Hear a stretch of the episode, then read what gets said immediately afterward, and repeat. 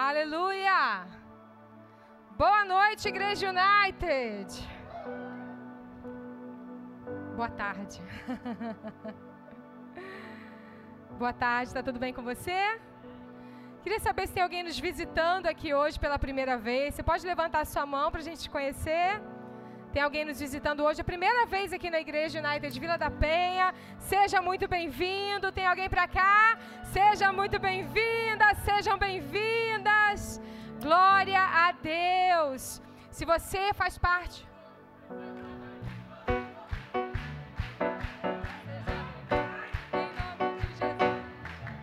Seja muito bem-vindo. Se você faz parte de alguma igreja. Manda um beijo lá, dá um abraço no seu pastor em nosso nome. Diz que nós estamos muito felizes por estarmos junto com eles, trabalhando em prol do reino de Deus. Se você não frequenta nenhuma igreja, faça dessa casa a sua casa espiritual. Que, que essa seja a sua família, o seu lar Amém? Que Deus te abençoe. Hoje também nós tivemos aqui um treinamento de novos membros. Aonde estão os novos membros? Levanta a mão. Fica de pé. Fica de pé. Vamos celebrar, gente. uh! Aleluia. Mais uma vez, sejam muito bem-vindos à sua família. Aleluia. Há uma unção específica nesse lugar nessa noite. Se você não me conhece, eu me chamo Sil, juntamente com meu esposo Alex, somos pastores aqui da Igreja United de Vila da Penha. E estamos muito felizes de receber você aqui nessa noite. E como eu falei, é nítido que há uma unção específica aqui nesse lugar. Uma unção para quebrar cadeias, uma unção para quebrar julgos, uma unção de governo de Deus sobre lugares antes assolados. E nós estávamos cantando essa canção. E você sabe por que, que o leão ruge? O leão ruge para demarcar território.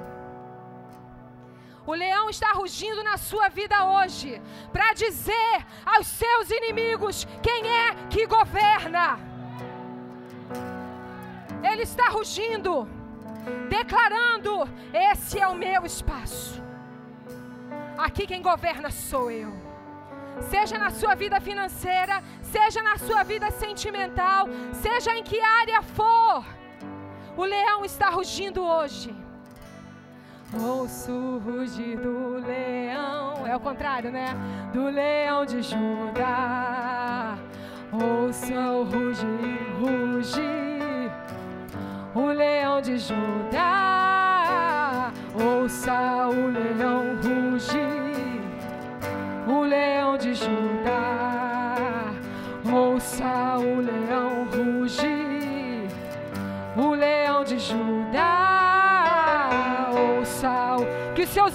espirituais comecem a ouvir agora o rugido do leão sobre as áreas da sua vida que precisam de um lugar de governo celestial. Ouça o leão rugir,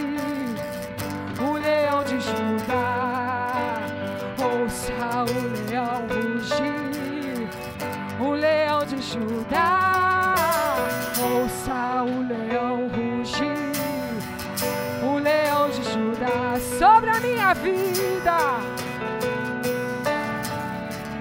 O leão de Judá. Declare isso.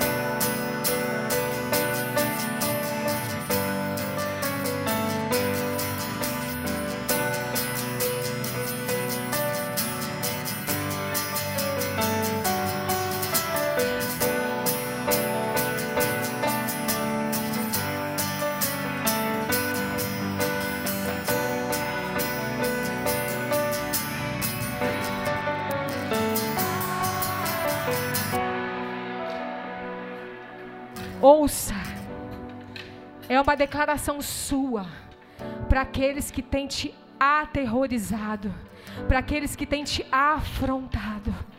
Você precisa declarar isso. Ei, ouça o rugido do leão da tribo de Judá. Amém? Pode se sentar. Aleluia. Glória a Deus. Obrigada, Ministério de Música. Aleluia. Ei! Amém, Senhor. Aleluia. A gente está mais animado para mais um domingo, um domingo cheio da presença de Deus. Que privilégio estarmos aqui reunidos como igreja, podemos levantarmos as nossas mãos e declarar só o Senhor é Deus. Temos liberdade para isso, amém? Que privilégio. Estamos muito felizes por estarmos aqui nessa tarde com você. E nesse mês nós estamos com uma série chamada Senta Comigo. Para você que está nos visitando, aqui na Igreja United nós é, compartilhamos a palavra através de séries geralmente mensais. Então essas séries elas orientam para onde nós vamos direcionar aquilo que Deus está fazendo na igreja, no corpo da igreja local em determinados meses do ano. E a série desse mês é Senta Comigo. Pastor Alex estava aqui. Quem estava aqui semana passada? Pastor Alex estava aqui e pregou sobre a importância de sentarmos com o Espírito Santo, a importância de ouvirmos a sua voz, a importância de não estarmos demasiadamente preocupados ou atarefados com as coisas. Ele citou o exemplo de Marta, de Maria. Se você ainda não ouviu a palavra que foi pregada na semana passada, entra lá no nosso Spotify, escuta, porque foi uma palavra poderosa, eu tenho certeza que vai abençoar a sua vida. E foi maravilhoso, mesmo sem luz, mesmo sem ar-condicionado, sem microfone, Deus estendeu a sua boa mão sobre nós naquele domingo, nos dois cultos, porque sim, tivemos dois cultos mesmo sem luz, mesmo o culto acabando mais cedo. Nós tivemos nesse lugar reconciliação, pessoas voltando para Jesus. Aleluia! Deus fez grandes coisas aqui. E, e a gente lembrou, né, assim que acabou, assim que acabou o culto, não, quando a gente estava indo embora, a gente se lembrou de algo que a gente tinha conversado domingo de manhã. Deixa eu te falar uma coisa, meu irmão, minha irmã. Os céus escutam o que você fala. Nós estávamos em casa conversando e pensando sobre o culto. E a gente falou, né, ah, amor, Deus podia mudar a liturgia do culto hoje, né?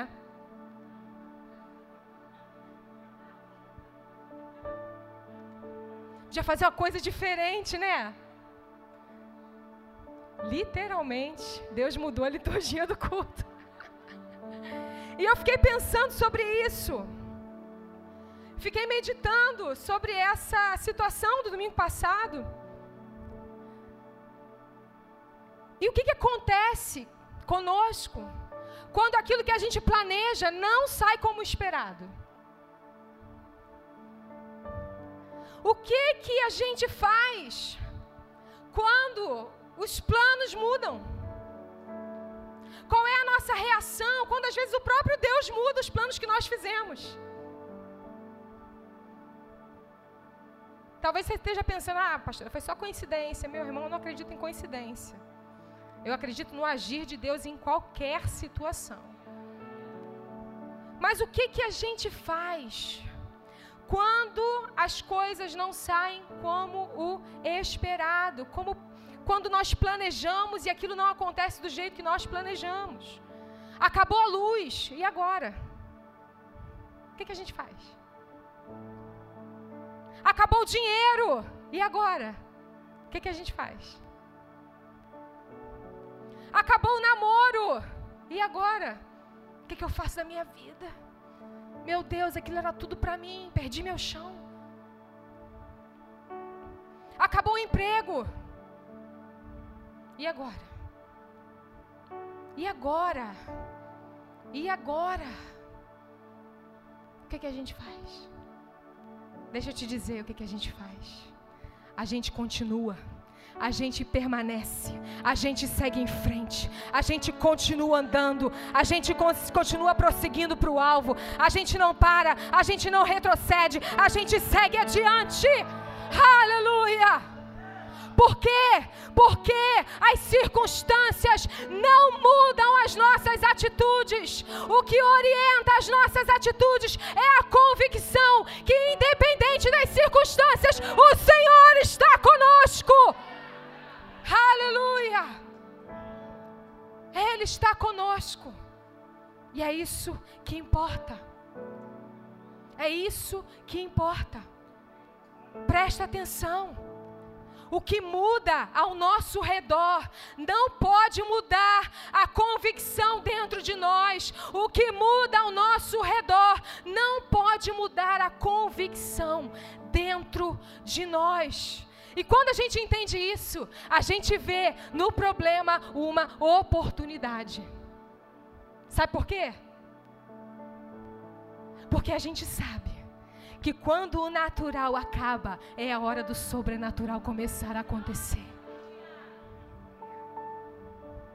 Aleluia. E hoje é dia de provarmos o sobrenatural mais uma vez, amém? Aleluia. Vamos orar. Deus, muito obrigada, Senhor, por essa tarde. Oh, Jesus. Oh, já podemos sentir, Senhor o teu Espírito se movendo nesse lugar. Oh Senhor, nós te agradecemos pela tua palavra. Obrigada, Jesus. Obrigada. Obrigada por aquilo que você já está fazendo. Obrigada por aquilo que você já está movendo. Estamos aqui totalmente disponíveis para o teu agir nessa noite, nessa tarde. Deus, em nome de Jesus, fala conosco. Em nome de Jesus, amém e amém. E o título da mensagem de hoje é Considere o convite. Abra sua Bíblia em Mateus, no capítulo 9. Considere o convite.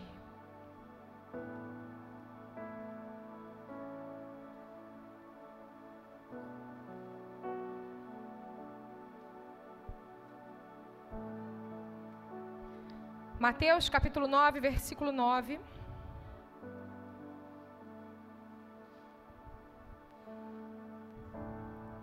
A Bíblia diz assim: Passando por ali, Jesus viu um homem chamado Mateus, sentado, marca aí na sua Bíblia, sentado, sentado na coletoria, e disse-lhe: Siga-me. Mateus levantou-se e o seguiu. E aconteceu que, estando ele em casa, sentado à mesa, ele quem aqui, no caso Mateus, tá? Aconteceu que, estando ele em casa, sentado à mesa, chegaram muitos publicanos e pecadores e sentaram-se juntamente com Jesus e seus discípulos. Vendo isso, os fariseus perguntaram aos discípulos dele: Por que o mestre de vocês come com publicanos e pecadores? Ouvindo isso, Jesus disse: Não são os que têm saúde que precisam de médico, mas sim os doentes. Vão aprender o que significa isto: misericórdia é o desejo e não sacrifícios. Pois eu não vim chamar justos, mas pecadores ao arrependimento. Então Jesus ele estava em Cafarnaum, na mesma cidade que Mateus, e ali eu vi um homem chamado Levi ou Mateus, né? Nos evangelhos de Marcos e Lucas você vai ler Levi. No evangelho de Mateus, que é ele mesmo, ele se chama de Mateus. E a Bíblia vai dizer que aquele homem, ele era um publicano. Ele era um coletor de impostos. E por que, que a Bíblia faz questão de citar a ocupação, a profissão de Mateus, o que ele fazia? Porque o que era um publicano? O publicano ele era um funcionário público. Ele era um funcionário público. E a gente precisa lembrar que ele trabalhava para o governo. E qual era o governo daquela época, no tempo de Jesus, naquela região? Roma. Então Mateus ele era um funcionário de Roma. Ele era um coletor de impostos. Os que tinham essa ocupação naquela época geralmente eram homens completamente desprezados pelo seu próprio povo. Porque o que, que acontecia? É, Roma é uma grande potência, um império Roma, ele. É, a, a, gente é um país aqui colonizado, que foi colonizado, né? Então a gente talvez entenda. Se você lembra das suas aulas de história, talvez não, né? Misericórdia, né? Sangue de Jesus tem poder. Mas pelo menos você sabe que o Brasil foi colonizado, né?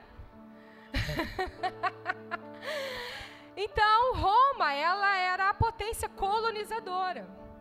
E o que, que Roma fazia? Ela oprimia os povos que ela colonizava. Como? Uma das formas de oprimir o povo era através de impostos. Só que como é que funcionava, né? Roma tinha uma pessoa lá que era a pessoa responsável pela coletoria de impostos. E essa pessoa era responsável pelas províncias, e em cada província tinha uma pessoa responsável. E aí, o que, que acontecia? Roma cobrava, vamos colocar aqui, 20%. Aí o coletor de impostos de Roma falava assim: não, você vai ter que me pagar 25%, porque eu preciso ter o meu lucro. E aí o coletor geral chegava para o coletor da província e falava assim: ó, eu preciso de 25%. Aí o coletor da província falava para o povo: ó, é 30%. Então, olha só, os juros acabavam pesados, o imposto acabava sendo muito pesado. E aí, quem estava responsável por essa província era quem? Mateus. E Mateus, ele era um romano? Não, um judeu. Então, era um judeu cobrando imposto do seu próprio povo. E não só cobrando o imposto devido, mas cobrando acima do que lhe era devido. Você vai lembrar provavelmente da história de Zaqueu, e se você não lembra, tudo bem, você pode procurar na Bíblia. Zaqueu também era um publicano. E Zaqueu, quando se converte, a primeira atitude de Zaqueu é: eu vou devolver tudo que eu cobrei a mais. Porque havia essa forma de entendimento. Eles faziam isso e isso era permitido pelos romanos. E aí a gente pensa, né, que nem tudo que é legalmente aceito é moralmente correto. A lei de Roma permitia, mas aquilo não era certo. Então Mateus era essa pessoa. Então você imagina como o povo. Quem paga imposto aqui? Aleluia. Você imagina como Mateus não era odiado, né? Amado do povo, só que não. As pessoas passavam com ele e falavam: Mateus. O povo odiava Mateus. Porque era um dos seus trabalhando para Roma, extorquindo o seu próprio povo. Esses homens, eles eram desonestos. E, a, e por causa disso, considerados pecadores e impuros, e o povo judeu não se misturava com pessoas com quem eles achavam que eram impuras. Então, Mateus é essa pessoa. Para você ter uma, uma ideia, né? Mais ou menos 160 antes de Cristo, os romanos pararam de pagar imposto a, a, o império era tão rico que só quem pagava imposto eram os povos que foram colonizados. Os próprios romanos não pagavam mais. Então você imagina o peso, né? A opressão em cima do povo. E aí a gente vai lembrar também que os judeus esperavam por um Messias. E eles esperavam por um Messias que os libertasse da mão dos romanos. Por quê? Porque os, os romanos os oprimiam. Qual era uma, uma das formas de opressão? Imposto. Então eles esperavam que Jesus viesse para libertar o povo, inclusive desse tipo de situação. Havia uma expectativa no povo judeu para que isso acontecesse. Nesse cenário está Mateus. Desprezado pelo seu próprio povo. Mas um dia, Jesus passa por aquele lugar. Jesus está passando pela coletoria. A Bíblia vai dizer que Jesus viu um homem chamado Mateus. Jesus olha para Mateus. Não pelo que Mateus estava fazendo naquele momento. Não pelo que Mateus era naquele momento não pelo que as pessoas diziam a respeito de Mateus naquele momento. Mas Jesus olha para Mateus pelos olhos da graça. Jesus olha, a Bíblia diz que ele viu Mateus. A graça, ela vê além do momento. Jesus nunca vai olhar para mim e para você por aquilo que as pessoas dizem a nosso respeito. Porque o que as pessoas dizem a nosso respeito muitas vezes é momentâneo. Tem a ver com o momento. Mas Jesus não é assim. A perspectiva de Jesus não é momentânea. Ele olha através da ótica da eternidade. Ele olha através da lente da graça. E quando Ele olha para mim e para você, Ele vê em nós todas as possibilidades dele cumprir o seu propósito, não por causa do seu momento, mas porque Ele vê o todo. Então Ele olha para você e vê em você todas as possibilidades dele cumprir o propósito dele na sua vida. Ele olha para Mateus e ele faz um convite para Mateus. Ele viu, a Bíblia é muito clara, marca isso e circula isso na sua Bíblia. Ele viu Mateus. Ele viu Mateus. Deixa eu te dizer uma coisa aqui, meu irmão, minha irmã. Não importa o estado momentâneo no qual você se encontra, não importa o quão profundo seja o poço em que você está, Deus te vê, Ele te vê. Ele te vê. A Bíblia vai dizer no Salmo 139. Abre lá sua Bíblia no Salmo 139. Para você gravar isso no seu coração. Versículo 7. Para onde eu poderia escapar do teu espírito? Para onde eu poderia fugir da tua presença? Se eu subir aos céus, lá estás. Se eu fizer a minha cama na sepultura, lá também estás. Se eu subir com as asas da alvorada, morar na extremidade do mar, mesmo ali a tua mão direita me guiará e me sustentará. Mesmo que eu diga que as trevas me encobrirão. O que ele está dizendo aqui? Mesmo que eu ache que eu estou num lugar tão escuro, tão profundo, tão inatingível por Deus, a Bíblia diz: Ele te vê. Ele te vê. Não há aonde Deus não possa te encontrar. Não há. Ele te vê. Mateus estava ali e Jesus viu Mateus. E Jesus faz um convite: Mateus, segue-me. Mateus, segue-me. Segue-me. Segue-me. Segue-me. Mateus, segue-me. Gabriel, segue-me. Igor, segue-me. Segue-me. Laura, segue-me. Segue-me. Ele faz um convite para Mateus. E eu amo os detalhes da Bíblia. Porque a Bíblia diz que Mateus estava o quê? Sentado. Na coletoria. Aquele lugar para Mateus era um lugar de costume. Dia após dia, Mateus se sentava na coletoria. Esse era um lugar de costume para Mateus. Dia após dia, ele estava sentado ali. Um lugar de costume para ele. Sabe quando você tem lá no sofá da sua casa o seu canto preferido? Quem tem um canto preferido no sofá? Aí tu só senta naquele lugar, né? Aí aquele lugar chega e vai ficando tomando a tua forma, né não? Você entra em casa, o sofá vai falar assim, vem. Por isso que o sofá tem braço, né? Já te abraça, né? Aí tu senta, tu fica confortável. O sofá vai tomando a tua forma. Não é assim?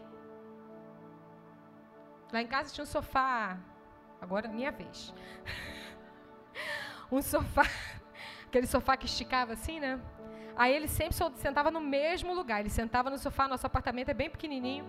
Aí ele sentava, botava o pé assim na porta da sala, da, da varanda da sala.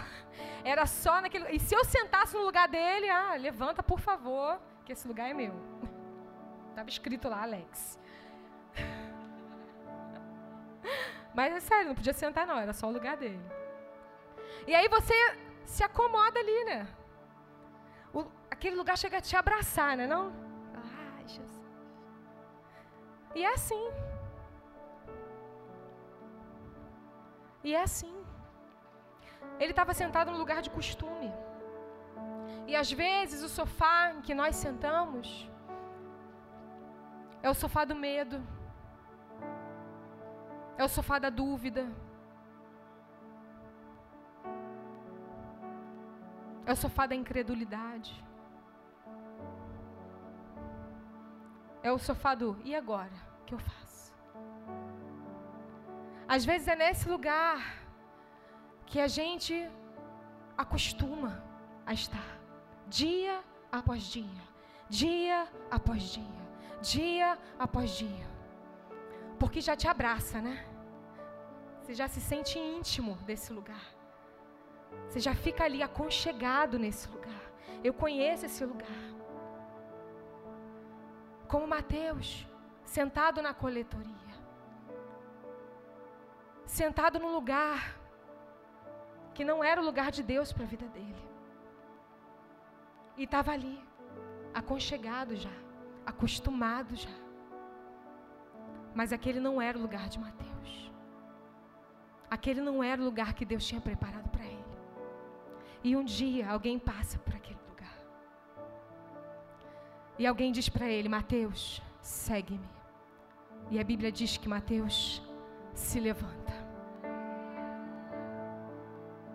Mateus se levanta. Ele se levanta do lugar das desculpas. Ele se levanta do lugar do medo. Ele se levanta do lugar da frustração. Ele se levanta do lugar que não era preparado para ele. ele se levanta do lugar dos relacionamentos tóxicos. Sabe o que acontece?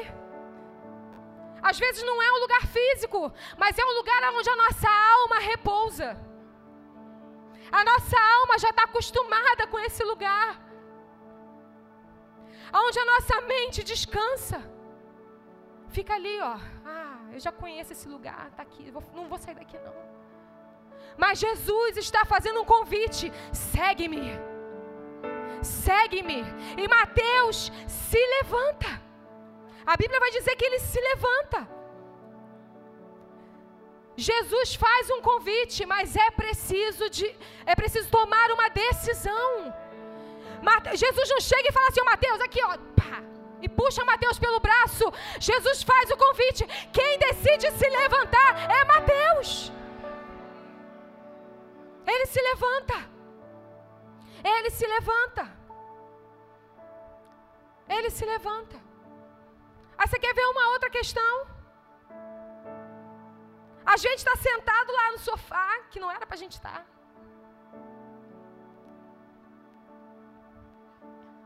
E aí Jesus fala: segue-me. Aí você levanta. Mas aí tu quer carregar o sofá contigo. Eu te sigo, Jesus, mas o sofá vai comigo. Abra sua Bíblia em Lucas, no capítulo 5, versículo 28.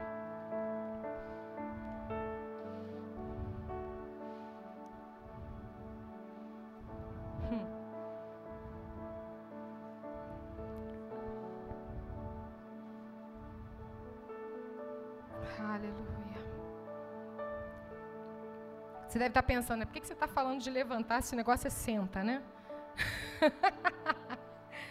Porque antes de sentar com Jesus, a gente precisa se levantar do nosso lugar de conforto. Lucas, capítulo 5, versículo 28 vai dizer: Levi ou Mateus levantou-se e deixou tudo. Ele se levanta e fala assim: sofá, beijo, tchau. Se levantou e deixou tudo. Deixou tudo. Deixou tudo. Tudo. Tudo. Deixou tudo. Ele precisou considerar o convite e tomar uma decisão. Irmão, deixa esse sofá para trás. Primeiro se levanta dele. Depois deixa ele para trás. E nem tenta repassar, não, amém? Bota na OLX, não. Queima. Que se não presta para você, não presta para mais ninguém também. Deixa o sofá para trás. Se levanta. E deixa para trás, porque não tem como viver a vontade de Deus e a nossa vontade ao mesmo tempo. Não tem como viver a vida de Jesus e a nossa ao mesmo tempo. Olha o que diz Mateus, capítulo 16, versículo 24. Jesus declarou aos seus discípulos: Se alguém deseja seguir-me, negue-se a si mesmo, tome a sua cruz e me acompanhe. Porquanto quem quiser salvar a sua vida a perderá, mas quem perder a sua vida por minha causa encontrará a verdadeira vida. Aparentemente, Mateus estava vivendo uma vida, era confortável, lhe rendia recursos. Mas Jesus estava dizendo: larga isso tudo, porque eu tenho algo superior para você.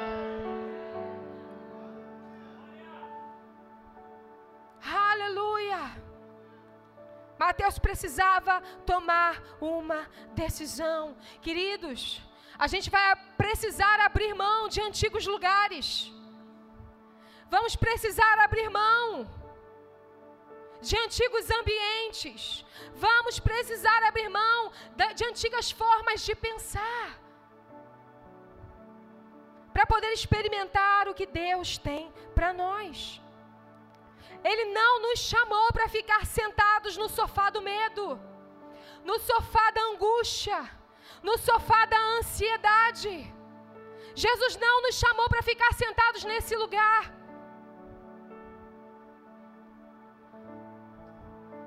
Não é essa a vontade de Deus para mim e para a sua vida. Essa não é a sua companhia. Você não foi chamado para ficar sentado ali. Você quer saber para onde você foi, foi chamado para ficar sentado? Abra sua Bíblia em Efésios, no capítulo 2. Você não foi chamado para ficar sentado nesse lugar, amado. O lugar da intimidação não é o seu lugar. O lugar da frustração não é o seu lugar. O lugar do medo não é o seu lugar. Ou às vezes a gente fica sentado olhando para o passado, ou sentado olhando para o futuro. Esse não é o seu lugar. Aonde a gente fica pensando o que será, ou a gente fica pensando, e agora eu fiz isso, não tem mais esperança. Você não foi chamado para sentar nesse lugar. Olha o que a Bíblia diz. Versículo 6 do capítulo 2 de Efésios. Deus nos ressuscitou com Cristo e com Ele nos fez assentar nas regiões celestiais em Cristo Jesus. Olha, canta,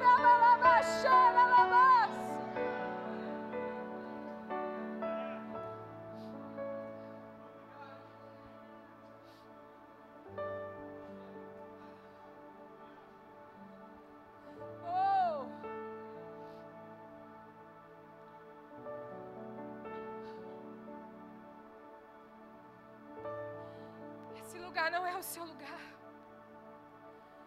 Esse lugar não é o seu lugar. Você não precisa ter medo do amanhã. O Senhor está contigo. O Deus de Jacó é o seu refúgio e fortaleza. Você não precisa ficar olhando para o passado. O Senhor já se esqueceu. O que passou, passou. Está no mar do esquecimento. O sangue de Jesus te limpou de todo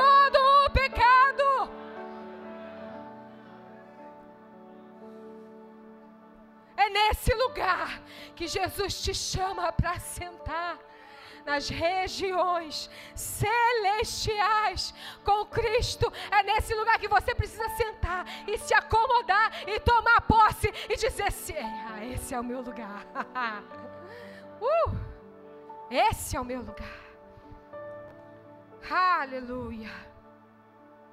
Mateus era da mesma cidade e provavelmente já ouvia falar de Jesus. Ele sabia de histórias. Ele já devia estar ali, ó, conectado com o que estava acontecendo. Talvez no coração de Mateus já houvesse até o desejo de segui-lo. E quando Jesus faz a chamada, quando ele faz o convite, prontamente Mateus se levanta, larga tudo e segue a Cristo. Mateus largou o seu emprego, aquilo que lhe dava segurança. E não era pouco que ele ganhava. E talvez seja literal para você isso. Mas provavelmente, na maioria das vezes, a gente está falando de lugares aqui, aqui dentro. Lugares que você vai precisar abrir mão. Lugares que você vai precisar olhar e falar assim, ó. Chega.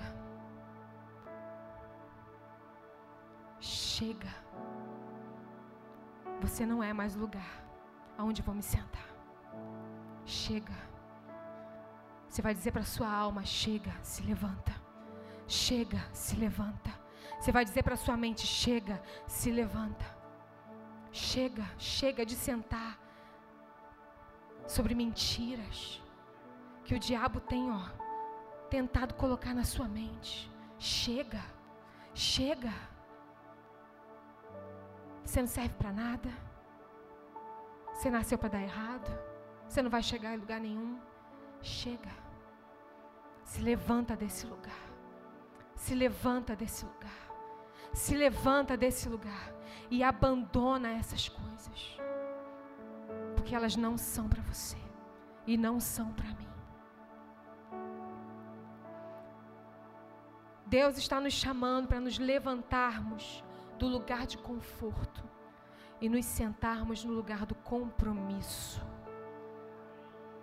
Deus está nos chamando para nos levantarmos do lugar do conforto e nos sentarmos no lugar do compromisso, do compromisso com a Sua palavra, do compromisso em acreditar com o que Ele diz ao nosso respeito, do compromisso de escutarmos a Sua voz e crermos naquilo que Ele fala.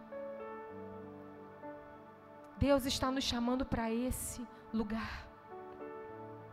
Versículo 10, ainda do capítulo 9 de Mateus.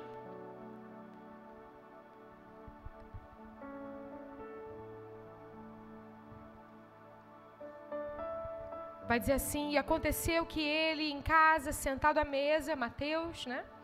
Chegaram muitos publicanos e pecadores e sentaram-se juntamente com Jesus e seus discípulos. Como eu falei antes de nos sentarmos com Jesus, Deus quer que nós nos levantemos de determinados lugares. E a decisão é minha, e a decisão é sua. A decisão é nossa. O convite já está feito. Ele já nos chamou. Agora a gente precisa ter a decisão de se levantar e deixar tudo para trás. E mais do que isso, Deus espera que quando a gente faça isso, a gente traga outros para sentar com Ele também. Mateus convidou um monte de gente. Lá em Lucas, a Bíblia vai dizer que ele que preparou o banquete, a casa era dele. Ele preparou um banquete para Jesus, e a Bíblia diz que chegou um monte de publicano e pecador. Com quem Mateus tinha convívio, já que ele não tinha convívio com os judeus? Com outros publicanos. Mateus se levanta, deixa tudo para trás, mas ele não se esquece que assim como ele foi convidado, ele precisava convidar pessoas também. Ele fala: Olha só, eu conheci alguém. Vem, vem comigo. Vem comigo. Senta comigo. Senta comigo para você ouvir o que ele tem a dizer, porque o que ele tem a dizer é importante. E ele começa a convidar as pessoas. E a Bíblia diz que a casa dele estava cheia. Cheia, cheia de publicanos e pecadores. Cheia de gente desprezada. Cheia de gente que vivia a mesma vida de desonestidade que Mateus vivia antes. E agora está todo mundo compartilhando a mesa para ouvir a Cristo. E aí a Bíblia fala que os, os fariseus, vendo isso, ficaram o quê? Horrorizados. E ele começa dizendo: é por que, que come o vosso mestre com os publicanos e pecadores? Jesus, ouvindo isso, disse-lhes: Não necessitam de médicos sãos, mas sim os doentes. Ide, porém, aprendei o que significa misericórdia, quero e não sacrifício.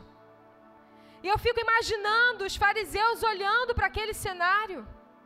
Publicanos, pecadores, todo mundo ali desfrutando de uma refeição com Jesus, comendo do pão, Mateus contando seu testemunho. Ih, eu deixei tudo para trás. Mas Mateus, o que você vai fazer agora da vida? Não sei, mas ele sabe. mas como é que você vai se sustentar? Ele é o meu sustento. E como é que você vai fazer agora a sua proteção? Ele é a minha proteção. Mas Roma vai te perseguir, Mateus. Não importa. Eu vou com ele. Se eu tiver que morrer com ele, eu vou morrer com ele. Se eu tiver que viver com ele, eu vou viver com ele. Porque eu achei aquele que é a palavra de vida eterna. E eu imagino naquela mesa. E os fariseus falando, olhando, falando, não é possível. Que loucura! Esse aí, judeu que se diz mestre, sentado com esse monte de pecador, de publicano, tudo contaminado.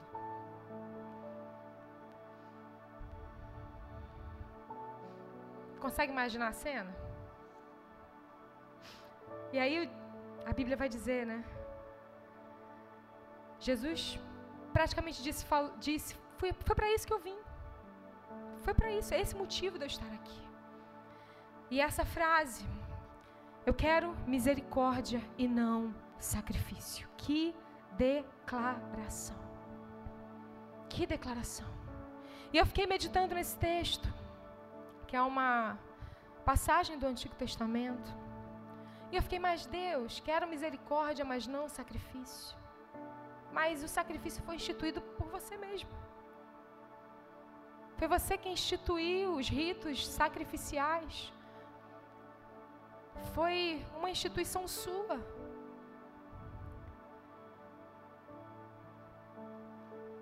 Deus enviou o próprio Cristo para ser sacrificado. Havia uma necessidade de sacrifício por causa do pecado original. O próprio Deus fez o primeiro sacrifício. E eu fiquei meditando, por que, que Jesus fala isso para os fariseus? O que Jesus estava dizendo ali é: Eu quero que vocês tenham compaixão. Eu quero que vocês compreendam o amor de Deus pela humanidade.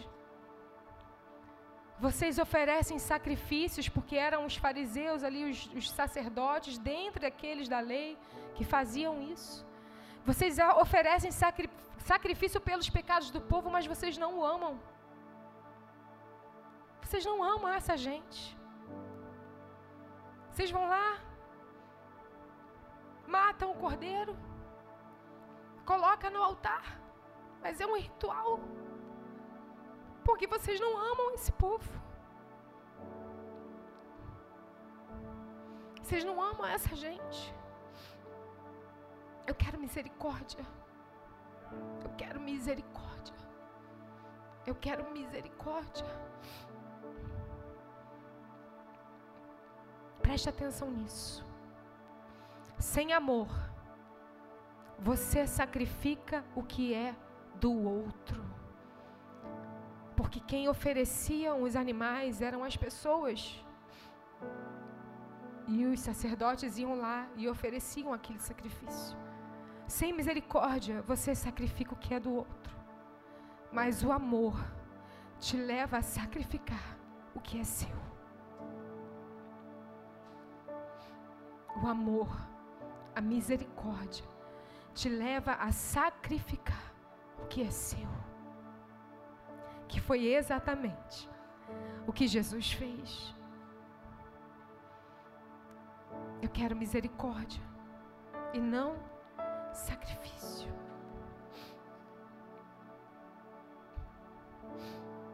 Mateus considerou o convite de Jesus.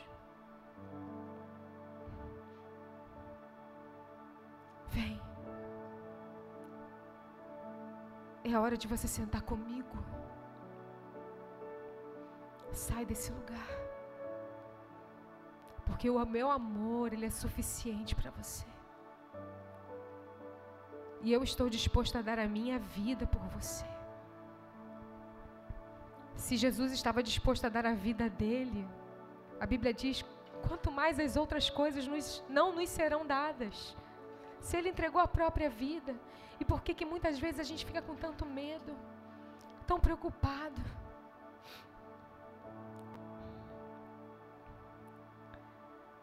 Mateus considerou o convite e nós precisamos considerar o convite de Cristo também. E quando eu estava estudando esse texto, eu lembrei, por causa dessa cena, do Salmo 1. Abre sua Bíblia lá no Salmo de número 1. A Bíblia vai dizer